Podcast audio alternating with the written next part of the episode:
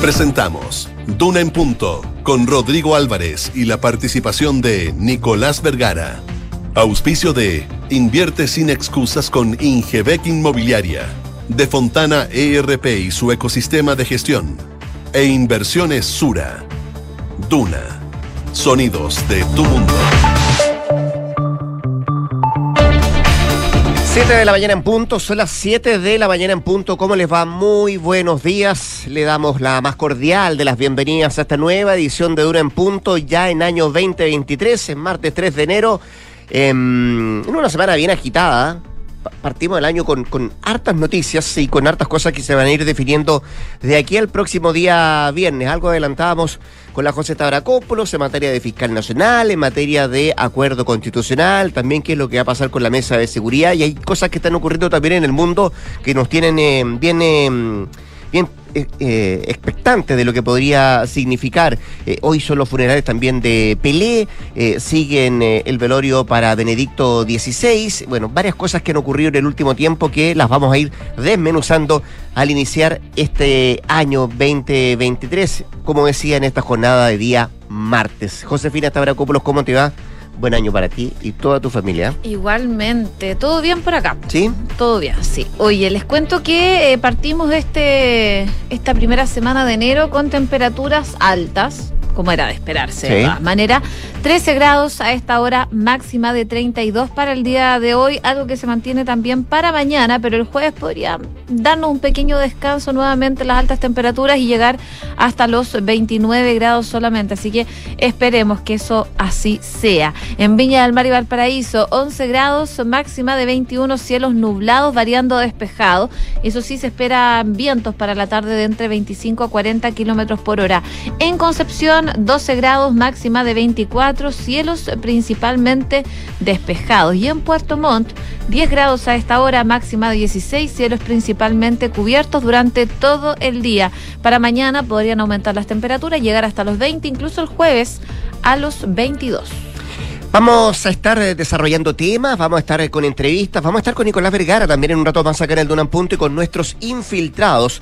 Eh, esta jornada de día martes estaremos con Gloria Faúndes, la editora general de la tercera, que nos viene a contar y a profundizar en las réplicas de los indultos anunciados por el presidente Gabriel Boric. Y también contaremos con la presencia de la José Tapia, María José Tapia, que nos viene a contar las estrategias de las empresas para enfrentar los incendios forestales y los millonarios montos de inversión que están destinando para ello. Eso en un rato más con nuestros infiltrados acá en Dunan Punto. Siete de la mañana con cuatro minutos, siete con cuatro. Estamos partiendo este 2023 y acá Acá le presentamos nuestros titulares.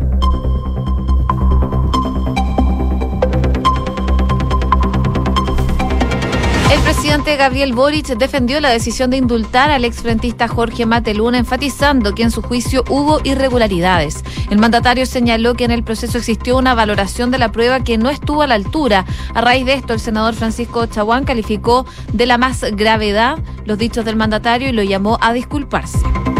Chile Vamos confirmó que no va a participar en la mesa de seguridad durante esta jornada. El diputado, el diputado digo, Diego Chalper indicó que desde su coalición van a trabajar en medidas enfocadas en políticas en materia migratoria, un nuevo estatuto de indulto y una nueva ley antiterrorista.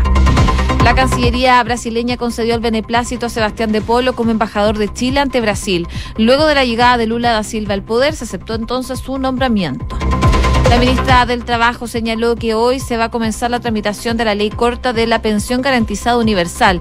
Janet Jara espera que la iniciativa se legisle muy rápido porque, según dice, hay constancia de que esto quedó mal en la ley anterior.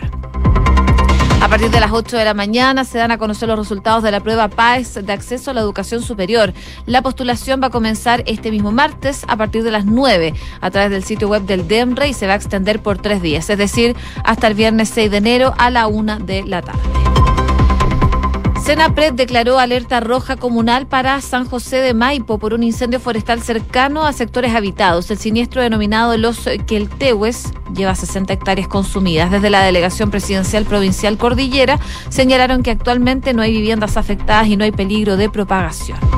Noticias del mundo, miles de fieles eh, se despidieron de Benedicto XVI en la Basílica de San Pedro. La capilla ardiente para despedir al Papa emérito ya se encuentra instalada en el Vaticano, donde el público puede dar su último adiós hasta mañana.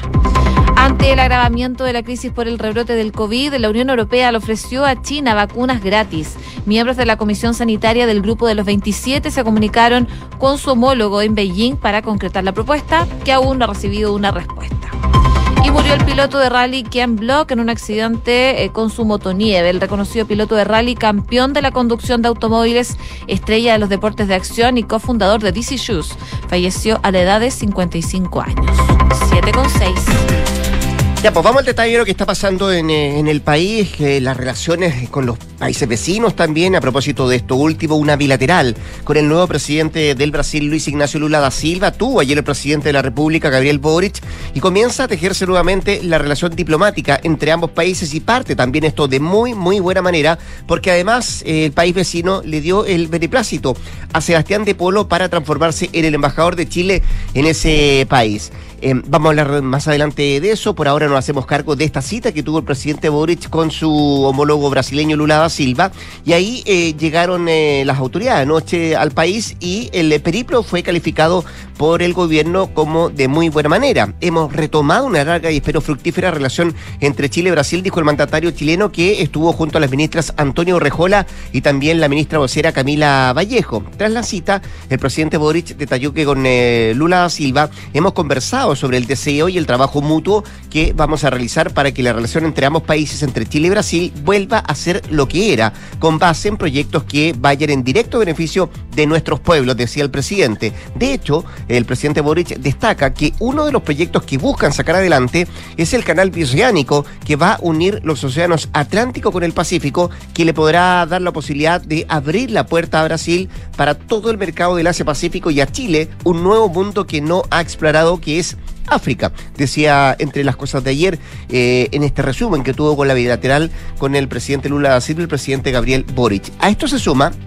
la importancia también de enfrentar juntos, decía el presidente, la crisis climática, poniendo ambiciones más altas en la próxima COP y trabajando desde ya para que América del Sur tenga una posición común en esta cita medioambiental, decía el presidente Boric. Para el mandatario, uno de los temas claves que ambos países se comprometieron a abordar es el combate a la desinformación, también con la libertad de expresión y la libertad de prensa. Parte de los diálogos entre Lula y Boric, donde el punto alto fue además, como decíamos José, el beneplácito para um, Sebastián de Polo, que se transforma después de cuánto? Nueve meses de que había sido nombrado embajador de Chile en Brasil. Marzo del 2022, cuando el presidente Gabriel Boric eh, dio a conocer finalmente los nombres a las distintas embajadas, pero claro, sabemos que Sebastián de Polo no le habían concedido el beneplácito porque en ese entonces gobernaba Jair Bolsonaro y con este cambio de mando eh, recibe finalmente las credenciales. Esto lo anunció el Ministerio de Relaciones Exteriores de Brasil, que confirmó a De Polo como embajador de Chile en el gigante sudamericano. Lo hicieron a través de un comunicado. Ahí la Cancillería dice que concede este beneplácito y también destacaron su trayectoria, dicen, en la vida académica y política. Y claro, su solicitud fue remitida en marzo del 2022. La canciller Antonio Rejola expresó eh, que como gobierno estaban muy complacidos y que quería Again. Creían que este era un inicio de una nueva relación fortalecida con Brasil, eh, algo que ya había explicado también el presidente Gabriel Boric, pero claro que sin duda tener un embajador en Brasil va a ser muy importante y ella decía estar segura que el futuro embajador Sebastián de Polo lo va a hacer muy bien. Así que finalmente, al asumir eh, el izquierdista Lula da Silva, el gobierno decidió insistir en el nombramiento del exsecretario general de Revolución Democrática y finalmente, tras mantener esta reunión bilateral que tú comentabas que tuvo el presidente Boric con Lula. Eh, se adelantó que ya lo habían conversado y que esperaban tener buenas noticias, algo que finalmente se confirmó a través de un comunicado de la Cancillería de Brasil. Siete de la mañana con diez minutos. Estás escuchando Duna en punto. Si las relaciones internacionales parten bien con el pie derecho del gobierno, sobre todo por esta relación con Brasil, lo que no parte muy bien es la relación del gobierno con la oposición, porque sigue en suspenso la mesa de seguridad encabezada por la ministra del Interior, Carolina Toá, ya que la oposición definitivamente se bajó de este acuerdo hasta nuevo aviso y hasta que el gobierno dé claridad en mejorar el orden público y deje de entregar señales tan erráticas de indultar a delincuentes. Al menos eso lo que han manifestado desde Renovación Nacional, donde el secretario general de ese partido, Diego Chalper, aseguró que la oposición levantará una agenda propia enfocada en mejorar el orden público, incluyendo proyectos en materia de control migratorio y también una nueva ley antiterrorista, fue lo que dijo el diputado. La salida de mm, Chile Vamos de esta mesa que estaba encabezada y coordinada por la ministra Toa ocurre tras conocerse los tres indultos que entregó el presidente Boric en la víspera de Año Nuevo. Nadie entendería que estamos en un espacio de conversación para buscar mayor seguridad cuando el presidente de la República, que comanda la mesa, da señales tan erráticas de indultar delincuentes, agregó el diputado Chalper, quien ve difícil la posibilidad de volver a participar de la instancia a menos que, dice él, en la moneda cambien su postura. Eh, ¿qué, opinan desde la UDI? Bueno, eh, el diputado Jorge Alessandri indicó que desde la Comisión de Seguridad de la Cámara Baja van a insistir en tener un acuerdo lo más amplio posible y destacó que esa amplitud iría desde su bloque, es decir, desde Chile Vamos, hasta exconcertacionistas, incluyendo a independientes, pero no eh, sumando al oficialismo o eh, dependiendo que mm, se pueda dar en las conversaciones respecto a los temas de seguridad ahí en el Congreso. Además, eh, ese acuerdo tendría como objetivo aprobar proyectos de ley que mejoren el orden público, dicen desde la UDI, protección de las policías, persecución del narco, ley de inteligencia y protección dentro de los recintos penales son algunos de los tópicos que le interesan a la oposición que debieran salir adelante estos proyectos de ley. Vamos a ver qué es lo que pasa jornada, ya que antes de llegar a Chile desde Brasil, el propio presidente Gabriel Boric insistió en llamar a la oposición a sumarse a esta mesa por el bien de los chilenos y también evitar, decía él, los gallitos políticos, mismos gallitos políticos que se han visto eh, respecto al nombre del fiscal nacional, pero que ahora eh, se cruza por esta mesa de seguridad que estaba encabezando la ministra Carolina Toa. Pero también por unos dichos que dio el mandatario respecto al juicio de Mateluna. Eh, y bueno, él decía acá al presidente, yo los invito a que vuelvan a la mesa, en particular a Chile Vamos. Chile no puede seguir esperando que los políticos terminen nuestras peleas para poder tener medidas concretas. Y a raíz de eso, considerando el llamado también del mandatario, el senador Francisco Chaguán de RN confirmó que eh, las tres directivas de los partidos, la UDI, RN y Evópoli, como tú decías, han resuelto suspender esta participación en la mesa de seguridad, primero porque dicen, ven un presidente que no ha tenido la capacidad de sobreponerse al complejo de una de sus propias coaliciones que gobierna para enfrentar el tema de la seguridad con fuerza, y segundo, eh, por los indultos que otorgaron, que dicen son una burla fundamentalmente a lo que estamos trabajando en una agenda de seguridad. Eh, por lo mismo, Chaguán también decía que van a trabajar en una agenda propia y también volvió a criticar la decisión del mandatario sobre estos tres indultos. Dice que consideran que eso muestra la poca consistencia que ha tenido el gobierno para enfrentar los temas de seguridad. Eh, también respecto al juicio de Mateluna, que según eh, explicaba el presidente, hubo irregularidades y una valoración de pruebas que no estuvo a la altura de la justicia ha generado bastantes críticas esa, esas declaraciones que tuvo el mandatario.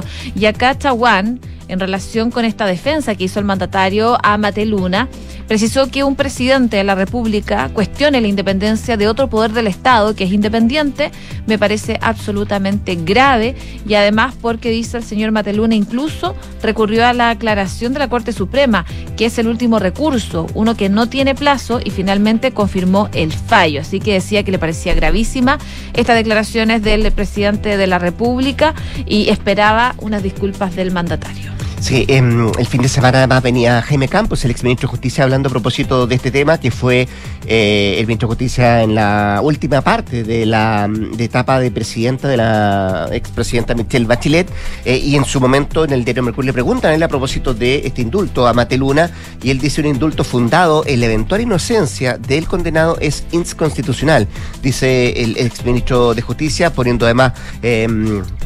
Otro, otra arista respecto a esta decisión que adopta el presidente de la República, que si bien es una prerrogativa especial, dedicación exclusiva que tiene el, presidente, una exclusividad que tiene el presidente para tomar este tipo de decisiones, ha generado el revuelo, tanto así que, como lo decíamos, eh, genera que la oposición se reste de esta mesa de seguridad que estaba encabezando la ministra Toa. 7 con 15. Estás en Duna en Punto.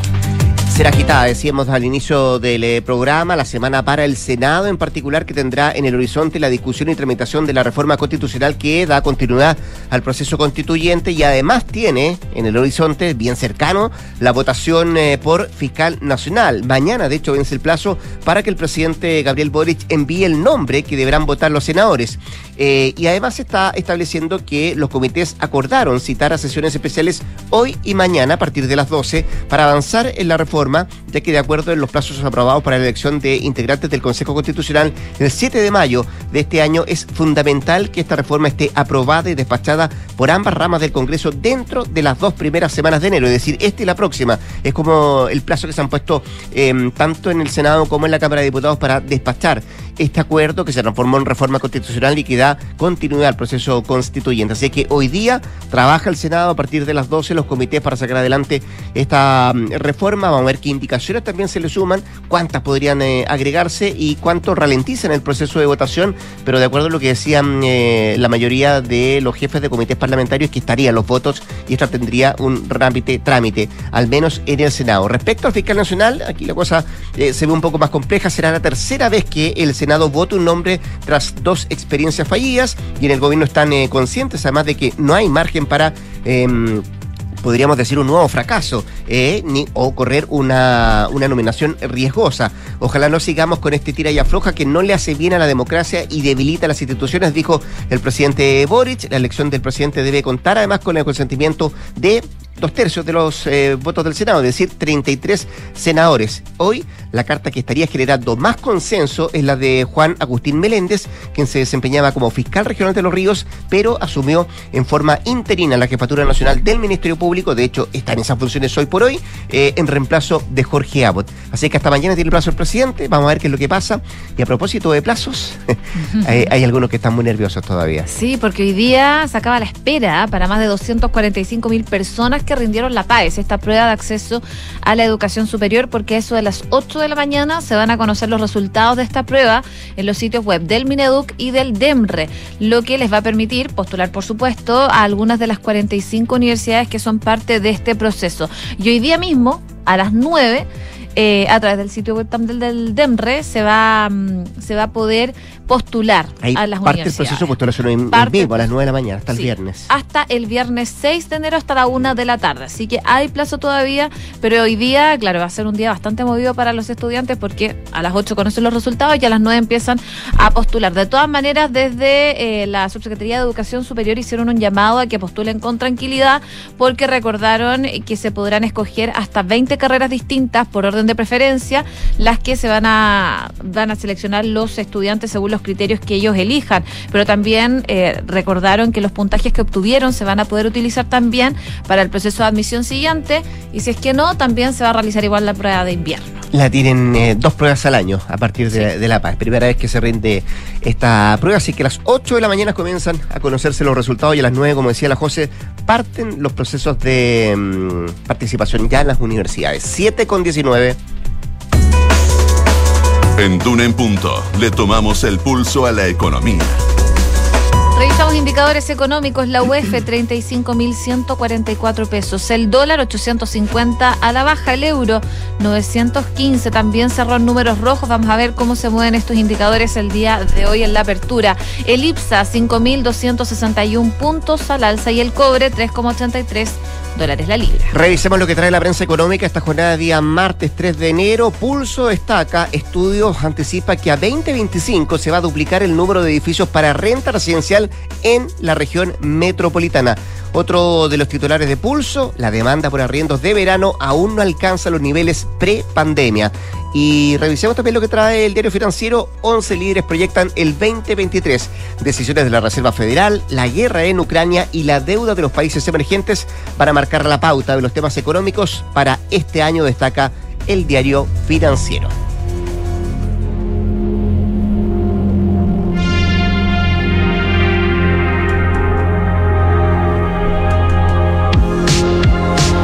Escuchando a The Weeknd, esta artista canadiense que cerró su 2022 con el hito que este gran éxito, Blinding Lights, que estamos escuchando, pasó a ser la canción más escuchada en Spotify, a superar a Ed Sheeran. El tema lanzado a fines del 2019 superó a Shape of You de Sheeran la noche del 31 de diciembre y pasó a tener el trono con la mayor cantidad de reproducciones en Spotify, con alrededor de 3.330 millones. Blinding Lights ya había conseguido en 2020 ser la canción más reproducida de ese año con 1.600 millones de reproducciones y además el tema logró ubicarse entre los 10 primeros puestos del ranking Billboard 100 durante un año completo, algo que nunca había sucedido desde la creación de este listado en 1958. Qué manera de terminar el año para la norteamericana. Norteamericana. Eh, canadiense, ¿no? Sí. Ah, Hombre. ah sí, po. Pensé que te habías confundido. No, no, no. Ah. Oye, em, nada, pues, yo sé que tú vuelves a las 8 de la mañana para actualizarnos informaciones. Vamos a ir a una pausa cortita y queremos saludar también a quienes parten este año con nosotros como auspiciadores, a BHP, construir un mejor futuro está sucediendo ahora y son los recursos esenciales como el cobre que produce BHP en Chile los que ayudan a hacerlo posible. El futuro está aquí. Descúbrelo en bhp.com slash mundo mejor y conecta la gestión de tu empresa con Sapiens ERP y tu área de gestión de personas con Senda, ambas soluciones de Fontana y su ecosistema de gestión empresarial. Integra todos los procesos de tu compañía en defontana.com. Nos vamos al corte comercial, ya nos queda mucho más que revisar acá en que es acá la 89.7.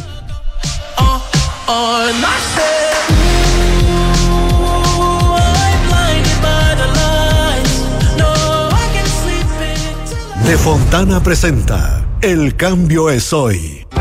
Este nuevo año estará lleno de desafíos y debes prepararte ahora. Haz el cambio hoy con Senda, el software de recursos humanos de Defontana que te permitirá hacer más ágil y eficiente la gestión de tus colaboradores. Gestiona remuneraciones, firma digital, reclutamiento y mucho más. Vamos con todo y asume los nuevos desafíos desde 1.2 UFs mensuales contratando Senda con Z en senda.cl.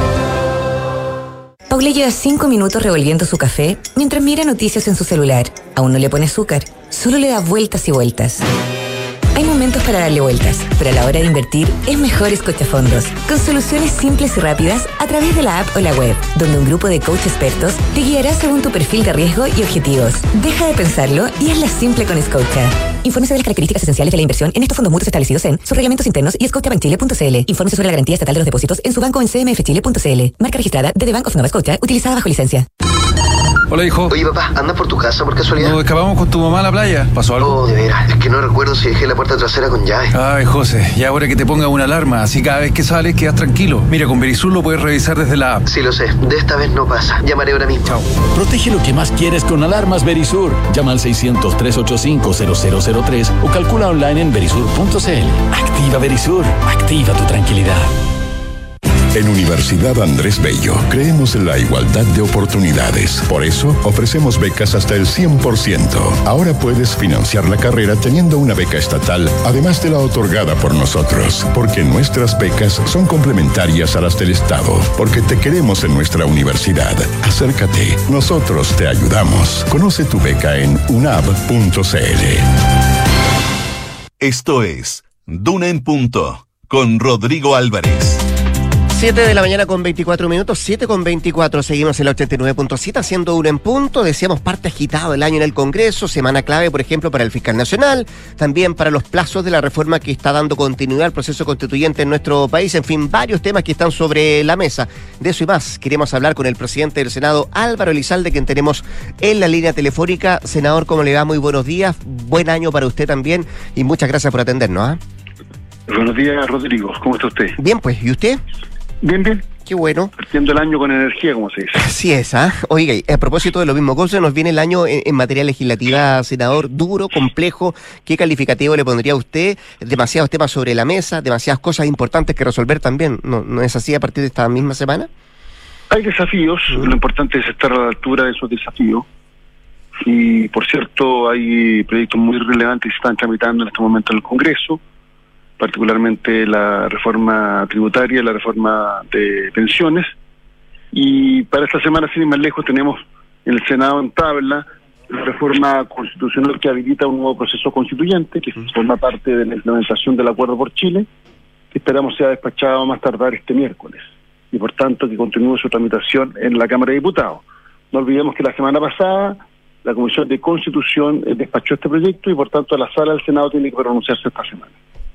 Perfecto, eso son al menos el itinerario que tiene el Senado eh, hoy y mañana respecto a esa, esa reforma constitucional, lo que vendría después. Em, y usted decía, senador, tenemos varios desafíos. Hay un desafío que está al debe, podríamos decir, que tiene que ver con, con materia de seguridad. Y podríamos decir, no sé si lo comparto o no, pero que el año no parte muy bien respecto a eso, eh, si pensamos eh, en este acuerdo por seguridad y la decisión que han adoptado los partidos de Chile Vamos de restarse de esta mesa de trabajo en materia de seguridad que estaba, que está encabezando la ministra del Interior Carolina Toa por los indultos otorgados por el presidente Gabriel Boric previo a Año Nuevo. ¿Cómo lo califica usted eso? Yo espero que prime finalmente un sentido constructivo. Uno de los principales desafíos urgentes que estamos enfrentando tiene que ver con la seguridad. No es un tema que se haya originado con el cambio de gobierno, tiene un origen remoto, pero lo cierto es que las políticas públicas que se han implementado no han dado resultados. Y por tanto se requiere no solo de modificaciones legislativas, también de implementación de determinadas medidas que permitan, eh, en primer lugar, que los hechos delictivos no queden en la impunidad y, en segundo lugar, generar condiciones para mejorar eh, la seguridad en Chile. Mm. Por tanto, espero que todos los actores políticos finalmente contribuyan a este desafío, que es un desafío país, eh, porque finalmente siempre debe estar en el centro de nuestra acción la necesidad de las personas. Y lo cierto es que hoy día se requiere de determinados cambios legislativos eh, y por tanto mientras mayor sea el grado de, consenso o apoyo transversal que estos cambios tengan, más fácil va a ser su implementación. Ahora, si bien se trata, estoy hablando de los indultos, senadora, es una atribución exclusiva del presidente de la República, ¿fue el momento más adecuado? Mire, yo no voy a participar en esta polémica ¿Mm? porque creo, como usted lo ha dicho, que esta es una atribución del presidente de la República, que por lo demás han ejercido otros presidentes de la República en el pasado. ¿Mm? Todos los presidentes de la República el pasado han indultado eh, y por tanto, conforme a la ley, al presidente al quien le corresponde evaluar los antecedentes. sin, sin meterse en esa polémica, pero ¿en qué pie que cree usted que da la ministra del Interior que está encabezando esto y que se, se genera esta, esta mm, posición de, de Chile Vamos de restarse, de no participar de la mesa, producto justamente de este anuncio del presidente? Bueno, la ministra ha estado haciendo un muy buen trabajo, eh, generando puentes de entendimiento que permitieron arribar a un acuerdo en materia de seguridad. Yo espero, insisto, que al margen de la polémica que se ha generado por la decisión presidencial, eh, la actitud que finalmente eh, sea la que, la que se imponga, sea una actitud constructiva, porque reitero, lo que está en juego es demasiado importante y las chilenas y chilenos lo que están exigiendo al sistema político es que genere propuestas y las implemente para, para efectivamente mejorar la situación de, seguridad que, está afectando al país. Usted me dice no va a opinar de la decisión que es una atribución exclusiva del presidente. No sé si de los argumentos, y si lo voy a preguntar, senador, porque respecto al indulto a Jorge Matoluna, el presidente Boris dice que en el juicio hubo irregularidades y una valoración de la prueba que no estuvo a la altura de la justicia. ¿Qué le parece a usted eso? Bueno, una cuestión es el fundamento jurídico que utiliza el gobierno en la materia y otra las consideraciones de hecho pero no debo olvidar que en ese caso en particular el eh, destacadísimo profesor de Derecho de la Universidad de Chile, que además fue decano, eh, planteó, planteó eh, junto a un grupo de abogados argumentos de la misma naturaleza. Eh, bajo esa... Me refiero a Borja. A sí, sí. Sí, me refiero a sí. Bajo ese, esa, esa definición que usted me dice, lo que dice el presidente estaría lo correcto. Le insisto, una cuestión es el fundamento jurídico y esto los antecedentes, de hecho, que tenga la vista el presidente, eh, pero lo que él ha planteado no es eh, algo que, vaya en contradicción con lo que han destacado destacadísimos eh, profesores de Derecho y muy prestigiados como el caso de Borja. ¿Y, en, qué posición queda el Poder Judicial después de las declaraciones del presidente? Insisto, mire, lo importante es ver cuál va a ser el fundamento que el gobierno va a utilizar, porque eh, estos indultos deben hacerse a través de un decreto fundado. Yo espero que obviamente eh, eso se realice en la forma que corresponde conforme a la ley, independientemente de las valoraciones de otra naturaleza que se puedan hacer. ¿Da, el tema para, para acusaciones constitucionales contra la ministra de Justicia, senador? No veo cuál sería el fundamento. Desprolijía, dicen a propósito de la lista, que eran 11, después sumaron 13. Eso no es un fundamento que esté contenido en la Constitución. Ya. O sea, no hay lugar para usted tiene que ser eh, conforme a los fundamentos que establece la Constitución. una persona puede tener una legítima decisión crítica respecto a la decisión que adopta el gobierno. y puede tener una, una, una, una también visión crítica respecto de lo que ocurrió con el Estado, la responsabilidad que le corresponda al Ministerio de Justicia. La pregunta es. ¿es eso un, un fundamento para una cuestión constitucional? A mi entender, no. ¿Tiene sentido, eh, y y vuelvo al origen de la pregunta, senador Elizalde, ¿tiene sentido una agenda paralela en materia de seguridad, que es lo que está proponiendo el- la oposición? Y lo que pasa es que aquí lo que el país requiere son respuestas del conjunto del sistema político.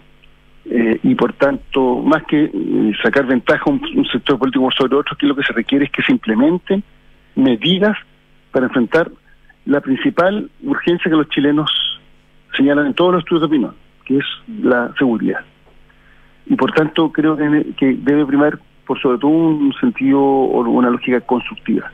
Eh, y por tanto, creo que lo que hay que hacer aquí es eh, apoyar el trabajo que está haciendo la ministra Toa. Porque esto es un desafío país, esto no tiene que ver con el gobierno y la oposición, tiene que ver con lo que afecta en la vida cotidiana a las chilenas y chilenos. Que tienen temor, por ejemplo, cuando vuelven de su trabajo, para ser asaltados, y que, que- que muchos tienen temor de salir a la calle. Hemos visto como en algunas ciudades de Chile incluso se han modificado los horarios. Eh, el, el- el comercio que se va a enlazar, sobre todo eh, en, en- lugares donde habían restaurantes eh, lugares de ocio, están cerrando mucho más temprano, producto de la situación de seguridad. Me refiero a determinadas eh, ciudades del norte. Entonces, en ese contexto, la pregunta es: ¿qué debemos hacer? Debemos estar a la altura de lo que implica ese desafío. Y eso implica tener eh, una actitud constructiva de parte de todos los actores. O sea, se equivoca a su juicio la, la derecha, Chile Vamos, en restarse de esta mesa. Mira, a mí me gusta ser parte de la solución, no de los problemas. Así que aquí no voy a descalificar a nadie. Yo lo planteo en términos positivos, no en términos negativos. En términos positivos, creo que debe primar un sentido constructivo porque lo que está en juego es demasiado importante y porque los chilenos nos piden acuerdos sustantivos en materia de seguridad. Y a propósito de acuerdo, ¿usted ve ese átimo de acuerdos para lo que pueda ocurrir mañana cuando se mm, tenga que votar el tercer nombre para fiscal nacional? Y bueno, el, el gobierno tendrá que hacer la propuesta. Eh, Creo que el plazo para enviar al oficio vence el día Mañana, miércoles. sí, mañana. ¿Y se vota, se votaría mañana mismo, mañana, sí. Mañana, perdón, sí. Es que con esto del lunes... Feriado, claro. Sí, eh, el, el- el- mañana, eh, no, no, no, ahí eh, lo que corresponde es que el Senado se pronuncie dentro de cinco días Perfecto. y por tanto eh, se debe convocar una sesión de la Comisión de Constitución donde se recibe un informe de la ministra de Justicia y, posteriormente tiene que ir a exponer se también el elegido, al- claro. la persona elegida por el presidente de la República Claro. y posteriormente entonces se cita sala. Si el, el nombre llega mañana, nosotros tendríamos hasta el lunes para pronunciar. Ah, lo más probable es que el lunes se, se vote entonces. Bueno, sí, que llega mañana, tenemos sí. que hablar con los comités para cuando se cita la sesión correspondiente. ¿Y usted cree que eh, esto del, del- de la misma mesa de seguridad, lo que ha pasado con los indultos, puede tener un efecto en la designación del fiscal nacional? Lo importante es que se nombre la mejor persona para liderar esta institución que es tan relevante en esta materia. Eh, mezclar las cosas no creo que tenga sentido. Cada, un- cada, cada decisión tiene que ser adoptada en su mérito. Eh, y por tanto, yo espero bueno que, que la persona propuesta sea la mejor. Eh, estamos conversando con el presidente del Senado, Álvaro Elizalde. Eh, senador, eh, ¿usted le ve rápido el trámite a la reforma que da continuidad al proceso constituyente? ¿Usted cree que, que, que va a salir dentro de los plazos que se han establecido, más allá de lo que pasó la semana pasada en la Comisión de Constitución, lo que podría pasar esta semana en el Senado? ¿Cómo, cómo ve, por ejemplo, la discusión eh, en la Cámara Alta y lo que podría venir después en, en la Cámara de Diputados, con varios que dicen que van a presentar indicaciones? Bueno, a ver, creo que el, el Senado va a despachar el proyecto mañana. ¿Sí o sí? Eso, eso es lo que está planificado. Porque este proyecto tiene que ser aprobado los primeros días de enero para poder cumplir con el itinerario. No olvidemos que los eventos electorales que se convocan requieren de una planificación e implementación previa por parte del servicio electoral. Eh, y hay plazos que es necesario cumplir para garantizar eh, que el proceso se desarrolle de manera ejemplar, como ha sido la tradición en Chile respecto a los eventos electorales. Por tanto, este proyecto debe estar despachado los primeros días de, de enero. Eh, En lo que respecta al Senado, eh, creo que esta semana el, el Senado va a pronunciarse al respecto y una vez que se apruebe, se envía a la Cámara de Diputados. ¿Usted no cree que haya indicaciones que puedan ralentizar el proceso? Bueno, va a haber indicaciones que se votarán, pero eh, yo espero que quienes suscribieron al acuerdo lo cumplan, porque en la vida y en política la palabra empeñada es sagrada. Y por tanto los actores que se comprometieron a sumar los apoyos de sus bancadas a este proyecto, espero que cumplan. Y Ese- creo que así va a ser. ¿Ese, de-. ¿Ese debiera ser el desde de los que firmaron el acuerdo? ¿Deberían apoyarlo por completo? Bueno, los acuerdos se cumplen en la vida y por tanto no olvidemos que para llegar a este acuerdo, que no fue fácil, se requirieron una serie de concesiones recíprocas, porque fue la forma de construir la mayoría necesaria para poder continuar con este proceso. Eh, y todos los que firmaron deberían cumplir, eso es lo que corresponde. Déjeme volver un, ratito atrás en, eh, a lo del fiscal nacional, el senador Elizalde. Eh, ¿Usted ha tenido conversaciones con, con, la ministra? ¿Usted ve que hay un ánimo, más allá de lo que ha pasado respecto a la oposición, la, la postura que podrían adoptar, pero ve que hay eh, un ánimo más de diálogo, de conversar de parte de la ministra de Justicia, de la ministra Ana Uriarte, para, para llegar al consenso del nombre que va a elegir el presidente? Yo no he conversado en los últimos días con, con la ministra de Justicia. ¿Mm? Eh, y siempre he señalado que esto es una atribución que le corresponde al presidente de la República. Es él que elige el nombre, porque aquí cada, cada poder del Estado tiene una, un rol distinto. La Suprema elabora una quina, el presidente elige un nombre dentro de la quina y el Senado ratifica o rechaza. Y también ha sido muy enfático en señalar que hay que eh, establecer un, un, respeto recíproco entre eh, las atribuciones que le corresponde o al rol que o el rol que le corresponde a cada uno de estos poderes en el proceso de nombramiento. Así que bueno, el presidente es el que tiene que elegir uh -huh. y el Senado tendrá que pronunciarse. Pronunciarse. Eh, la... Decisiones son muy muy muy enfáticos. Eh, es el presidente el que decide, no es el Senado. Uh -huh. Pero también el Senado puede ratificar o rechazar. Así lo establece la norma ¿Y, respectiva. ¿Y usted no ha visto que en los dos casos anteriores esto se haya transformado en un gallito, como dice el presidente? Insisto, aquí a mí me interesa ser parte de la solución más que de los problemas y uh -huh. declaraciones sacan declaraciones. El, al Senado le corresponde un rol. Yo, de hecho, he votado favorablemente las dos propuestas del presidente. Pero como presidente del Senado, obviamente, creo que es necesario que exista respeto recíproco entre los distintos poderes del Estado. ¿Y ha existido a su juicio hasta ahora? Cada uno ha jugado un rol. ¿Mm? Eh, por eso, en su momento, yo me opuse a lo que plantean algunos senadores, que, no, que el Senado entrevistara a los integrantes de la quina, a todos, mm. Cuando a quién le corresponde elegir al presidente. Entonces, respetemos la decisión del presidente, que es quien elige. Y al Senado le corresponde un rol también, eh, y lo importante es que haya respeto recíproco entre los distintos poderes del Estado. Muy bien, pues el presidente del Senado, Álvaro Elizalde, conversando esta mañana con eh, Radio Duna. Senador, muchas gracias por su tiempo, que tenga un buen año. ¿eh? Gracias a usted. Abrazo. muy bien. Hasta luego. 7 con 38, nos vamos a la pausa comercial. Invierte sin excusas con Ingebec Inmobiliaria. Ahora te ayudan a comprar un departamento en verde o con entrega inmediata, pagando el pie hasta en 48 cuotas sin intereses. Descubre este y más beneficios en ingebecinmobiliaria.cl. Nos vamos a la pausa. Al regreso, acá Nicolás Vergara y nuestras infiltradas, la José Tapia y Gloria Faúndes.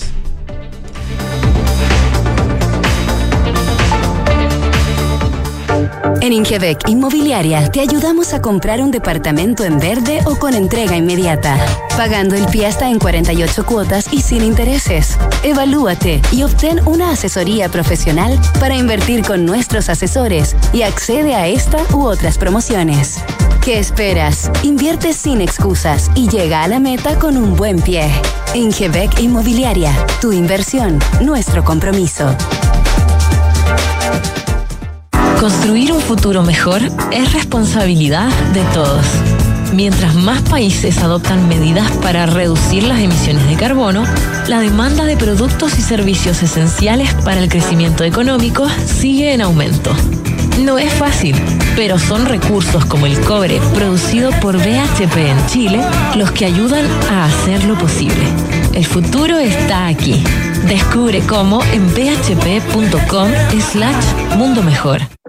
En la Universidad del Desarrollo, el futuro está más cerca. Contamos con la mejor tecnología en laboratorios y salas de clases para que experimentes nuevas formas de aprender. Podrás acceder a intercambios y doble grado en prestigiosas universidades extranjeras y mientras estudias te incorporarás tempranamente al mundo laboral. Universidad del Desarrollo, acreditada en nivel de excelencia por seis años en todas las áreas. Decide, desarrolla, impacta.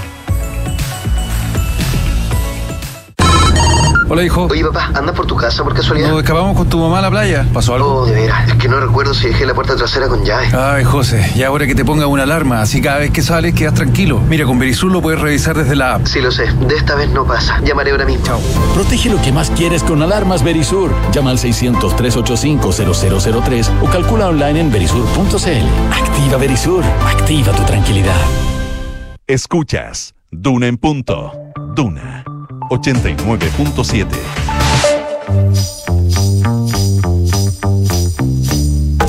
son los infiltrados en Duna en Punto. 7 con 40, 7 de la mañana con 40 minutos. Nicolás Vergara, ¿cómo estás tú? Muy, muy bien, muy, muy, buenos fe- muy feliz año nuevo para Igual, ti. para ti. Para las infiltradas y para toda Para la gente todas, que nos ¿ah? está escuchando. Las saludamos a todas y a todos a partir de este minuto. Gloria Fagundes, ¿cómo te va? Buenos días. Muy buenos días y muy feliz año para todos también. Igual. Y, y saludamos a José Tapia también, que está a la distancia. María José, buenos días, buen año para ti también, ¿ah? Hola, buenos días, feliz año también para todos. Felicidades. Qué bueno. ¿Cómo parte la cosa, Gloria Fagundes? Como parte leve. O Parte cómo- leve, ¿ah? algún cómo movimiento telúrico. Ahí. termina, digamos, Sí. claro. Cómo termina y ¿Sabemos cómo va a estuvo. terminar todavía? Poco antes de que el viernes se dieran a conocer los indultos presidenciales que terminaron beneficiando a 12 eh, denominados presos del estallido y a un exfrentista, eh, la ministra eh, Camila Vallejo señalaba que no debiera haber sorpresa respecto de una decisión en este tipo eh, del presidente Gabriel Boric. Lo decía cuando ya era un secreto a voce la inminencia de eh, que se darían a conocer ciertos indultos presidenciales. Efectivamente, la ministra en eso tiene toda la razón. Eh, el presidente había comprometido su palabra, incluso antes de ser electo, eh, respecto de cierto indulto a los presos del estallido. Se pasó ahí de rosca un poco quizás con Jorge Mateluna, el exfrentista que también terminó siendo beneficiado. Pero uno se tiene todo el derecho a preguntarse eh, también si esta fue el mejor timing para dar a conocer la decisión del presidente. Porque eh, en- encontró en este minuto a dos ministras en una situación bastante de fragilidad, ¿no? El viernes cuando se dan a conocer los indultos. Y hago todo el paréntesis respecto de la chambonada que significó que finalmente fueran eh, dos en vez de diez, porque eh, se traspapelaron dos nombres que en principio dijeron que en realidad eran reemplazables, después evidentemente cuando se dan a conocer nombres tuvieron que incluir a dos más. Lógico, claro. Entonces, eh, tan de sorpresa parece que sí pilló a cierta parte del gobierno los nombramientos. Pero bueno, Lo- Los indultos. eh, lo- los indultos. Hagamos un paréntesis respecto de eso que me parece que eh, selló una decisión que terminó siendo bastante polémica. Había dos personas que estaban realmente en una situación de fragilidad política.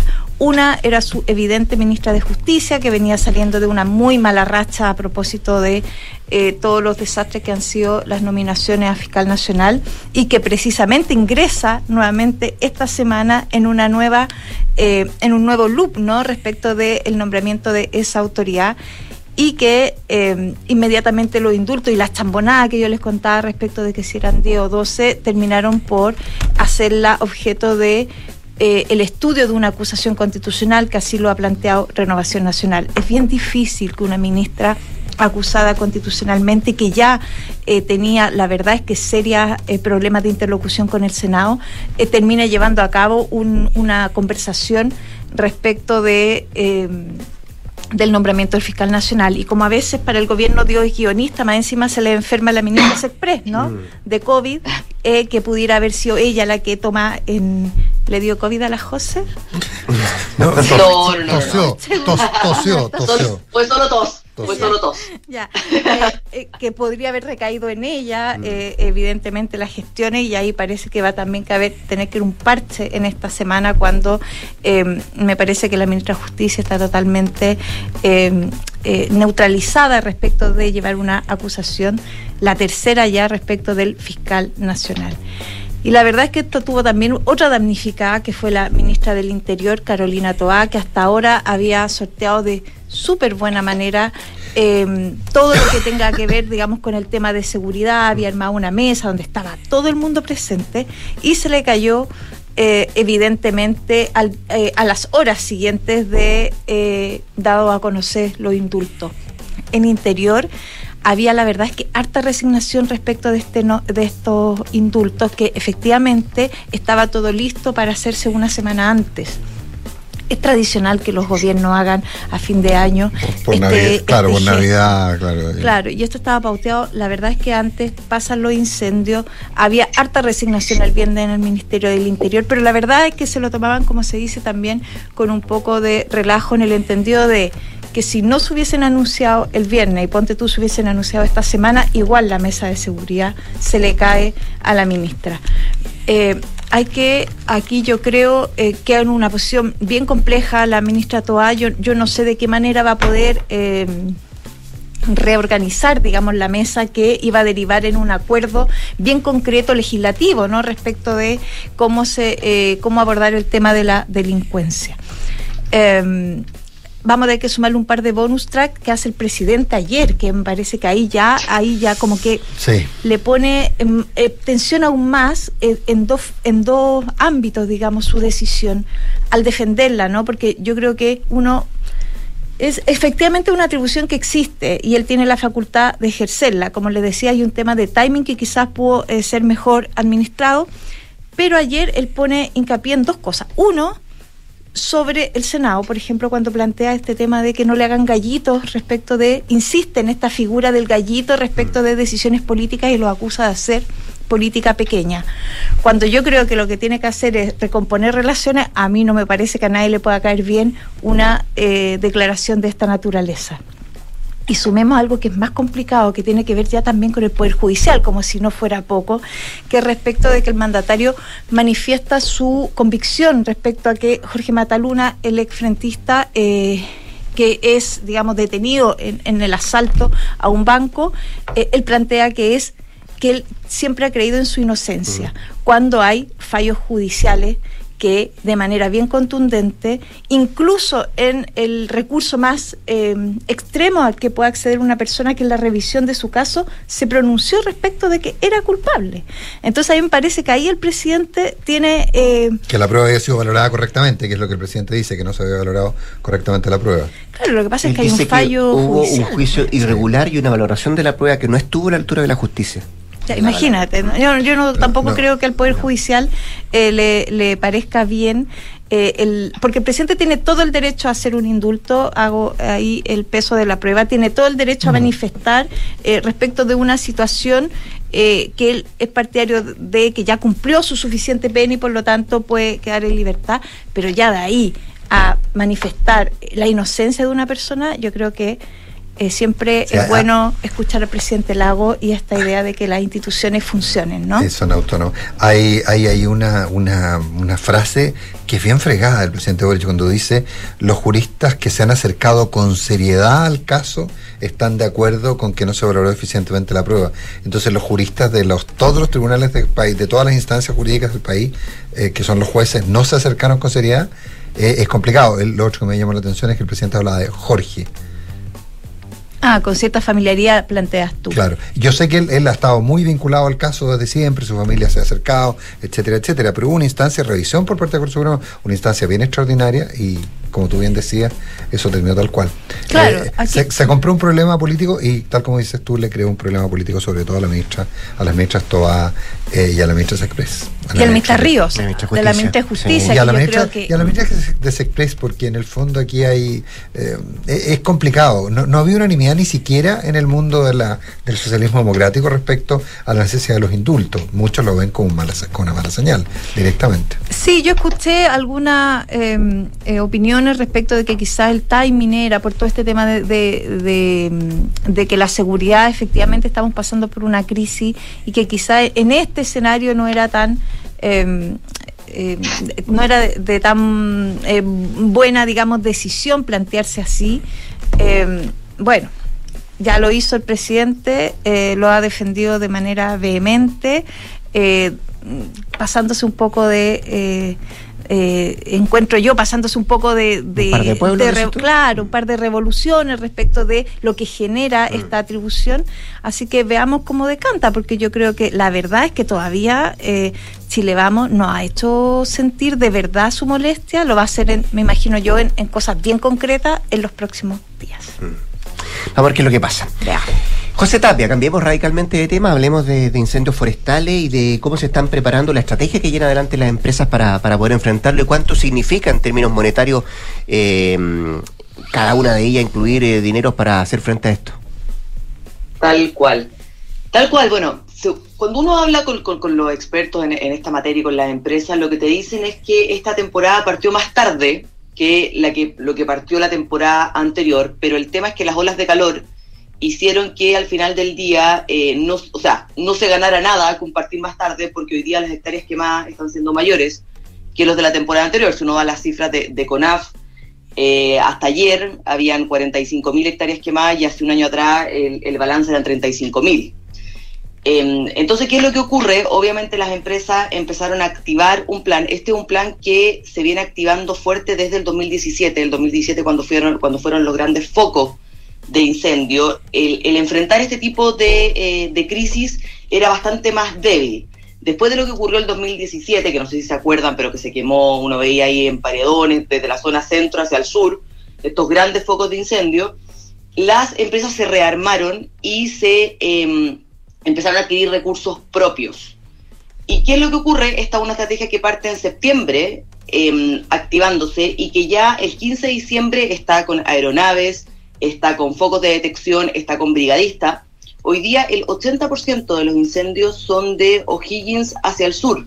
Y de ese 80%, el 40% son enfrentados por el sector privado, básicamente por, por las forestales. De hecho, del 250 puntos de detección de incendios hay en Chile, entre cámaras y estas típicas torres con personas para eh, dar avisos si es que ven foco. De ellos, 225, o sea, más del 95% de esos puntos son de las forestales. Y, eh, ellos ya tienen eh, brigadas propias. O sea, 3.600 brigadistas son de las empresas privadas. De ellos la mitad son contratados por la temporada y la otra mitad son propias de, la, de las forestales y se encargan de todos los focos que tengan que, ten, que estén en torno a sus predios y de los vecinos. Bueno, en el 2019 también fueron a ayudar a Valparaíso, eh, pero básicamente son obviamente para proteger sus terrenos, porque lo que se han dado cuenta es que si, eh, si por ejemplo, no protegen un foco que está del vecino, obviamente va a llegar a ello y finalmente el desastre, el desastre va a ser, va a ser mayor.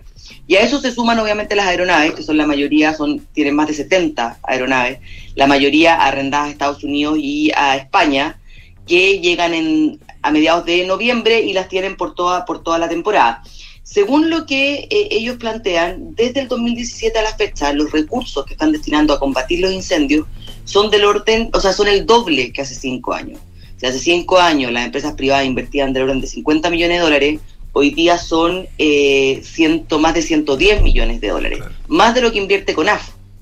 CONAF, el plan de CONAF es del orden de los 95 millones de dólares, las empresas privadas invierten más que el, que el Estado en poder combatir eh, incendios. Solo Arauco, por ejemplo, me comentaban, el año pasado tuvo que combatir 2.000 incendios en la temporada pasada.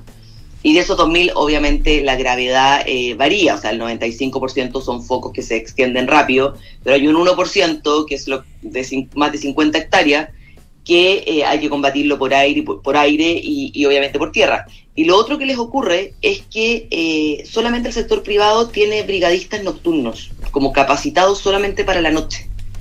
Eh, porque el 30% de los incendios se combaten en la noche y es mucho más fácil que en el día porque obviamente tienes menor temperatura, menos viento y mayor humedad.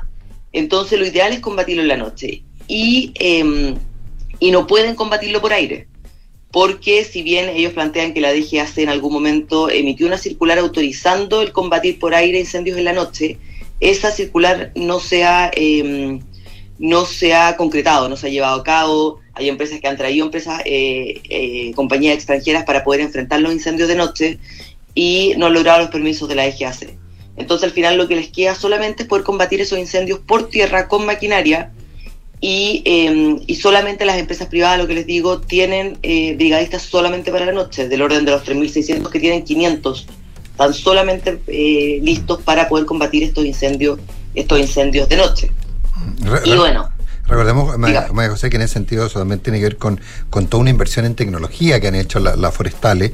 Yo entiendo, por ejemplo, que se puede combatir de noche por la capacidad de, de tomar estas imágenes eh, ter, ter, termográficas que, que permiten sí, saber dónde, dónde, está el calor eh, y por lo tanto orientar mejor eh, el trabajo. Eh, lo mismo ocurre durante el día, eso sí, también con, con, con, para tirar el agua, pero, pero sería óptimo poder usarlos en la noche, según lo, lo, lo que han explicado, digamos.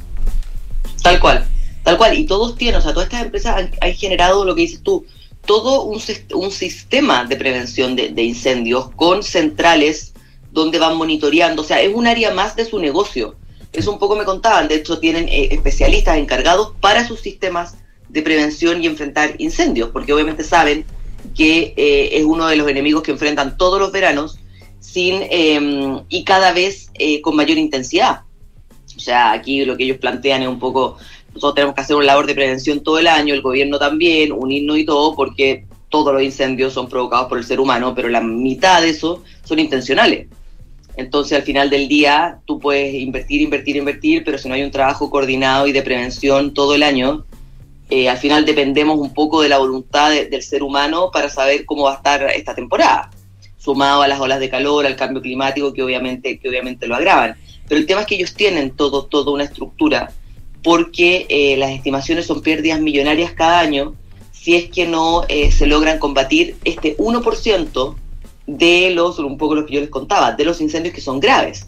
Porque ellos dicen, yo puedo entender, puedo combatir focos menores, pero cuando hay generalmente los focos que son intencionales, el fin que tienen es eh, que, este, que, que, esto, que, este, que el fuego se expanda, se extienda, entonces al final te encuentras con 18 eh, focos en paralelo y, todos con, en la dirección correcta del viento, la dirección correcta para que se expanda, o sea, no, no es casual los, los, puntos de inicio, etcétera, etcétera. Ese, ese es el gran problema. Digo.